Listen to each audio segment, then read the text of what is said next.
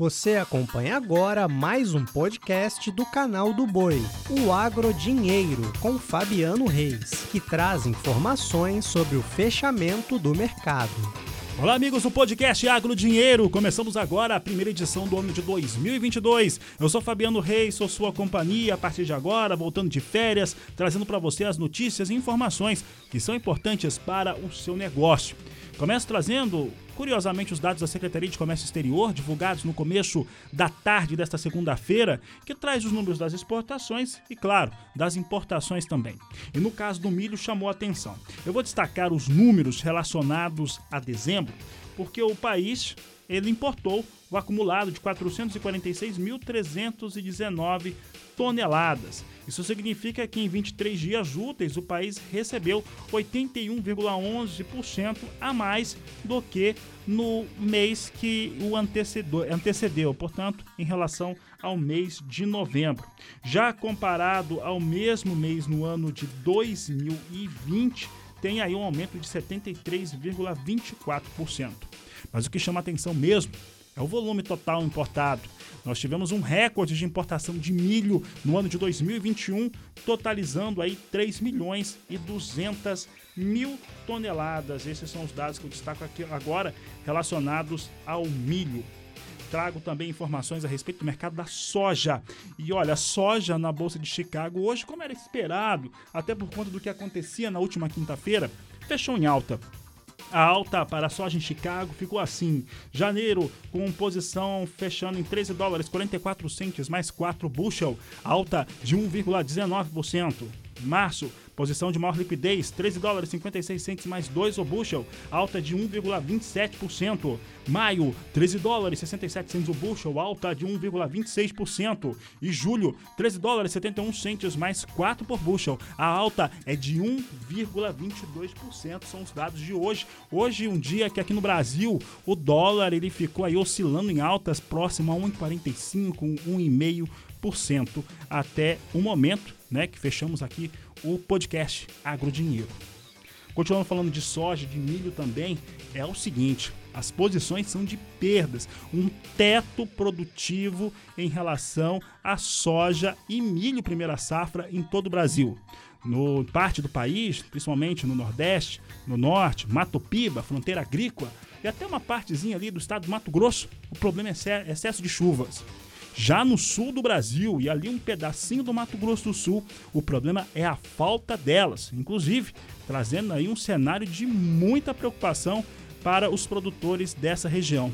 Para falar a respeito deste assunto, eu converso agora com o titular da Pátria Agronegócios, desejo já um feliz ano novo, Matheus Pereira.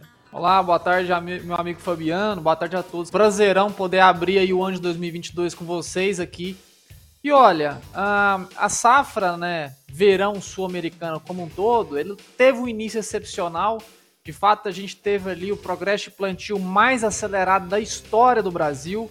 O otimismo entre uh, agosto e final de outubro era muito notável, né? De fato, a gente estava semeando uma cultura muito saudável em campo.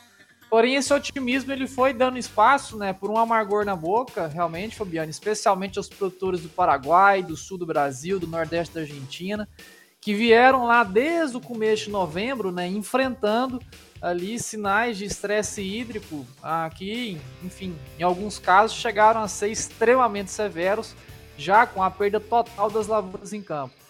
Então, em linhas gerais, Fabiano, o mercado que enfim, precificava uma oferta cheia de soja de milho aqui para a América do Sul, ele vem agora sendo se transitando né, entre uma realidade muito diferente.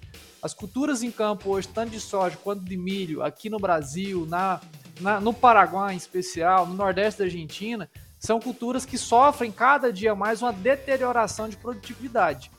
A gente tem sim previsões climáticas, né, Fabiano, trazendo a volta das chuvas ali para grande parte do Paraguai, grande parte do sul do Brasil, nessa semana, na próxima semana. E de fato essas chuvas chegam ali com 45, 60 dias de atraso e de fato encontram campos né, que já não possuem mais a capacidade de recuperação. Hoje, essas chuvas que chegam por agora, que continuarão chegando por 10 dias, Fabiano, nessas áreas de seca, ah, são chuvas que só apenas vão amenizar eventuais novas quebras, né? Recuperar o que já foi perdido, de fato não há mais como, né? Por questões fisiológicas da planta, a planta ela não consegue tanto a soja, a soja um pouco mais, o milho realmente o, os danos são severos e irreversíveis, a soja consegue trazer uma certa recuperação ainda por conta fisiológica da, da, do, do tipo da planta, né? Porém, realmente a gente não se fala mais em recuperação produtiva aqui para a América do Sul. E não só isso, Fabiana, a gente tem, né? Agora um mercado muito atento também aos excessos, né, de pluviométricos, pluviométricos que a gente vem vivendo no centro-norte do país, né?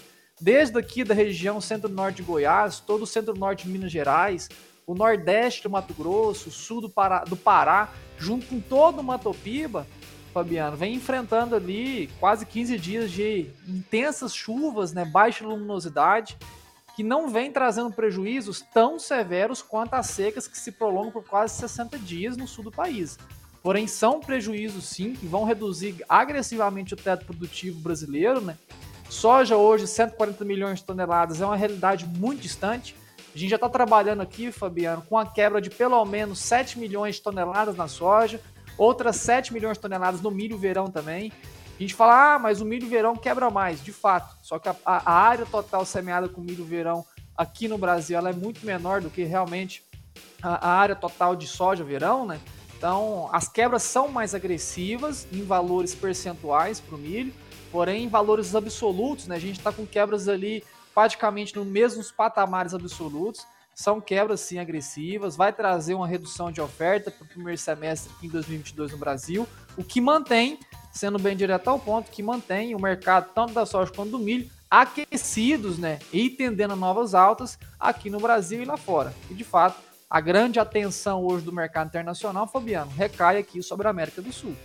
Obrigado, Matheus. Um grande abraço a você, um grande abraço a toda a equipe da Pátria Agronegócios. Vou ficando aqui por aqui com o podcast Agro Dinheiro. Desejo a todos um excelente final de tarde, um ótimo começo de noite, um excelente 2022 para você, produtor rural. Um grande abraço e até amanhã. Você acompanhou o podcast Agrodinheiro. Para mais informações, acesse o nosso portal sba1.com. Até a próxima!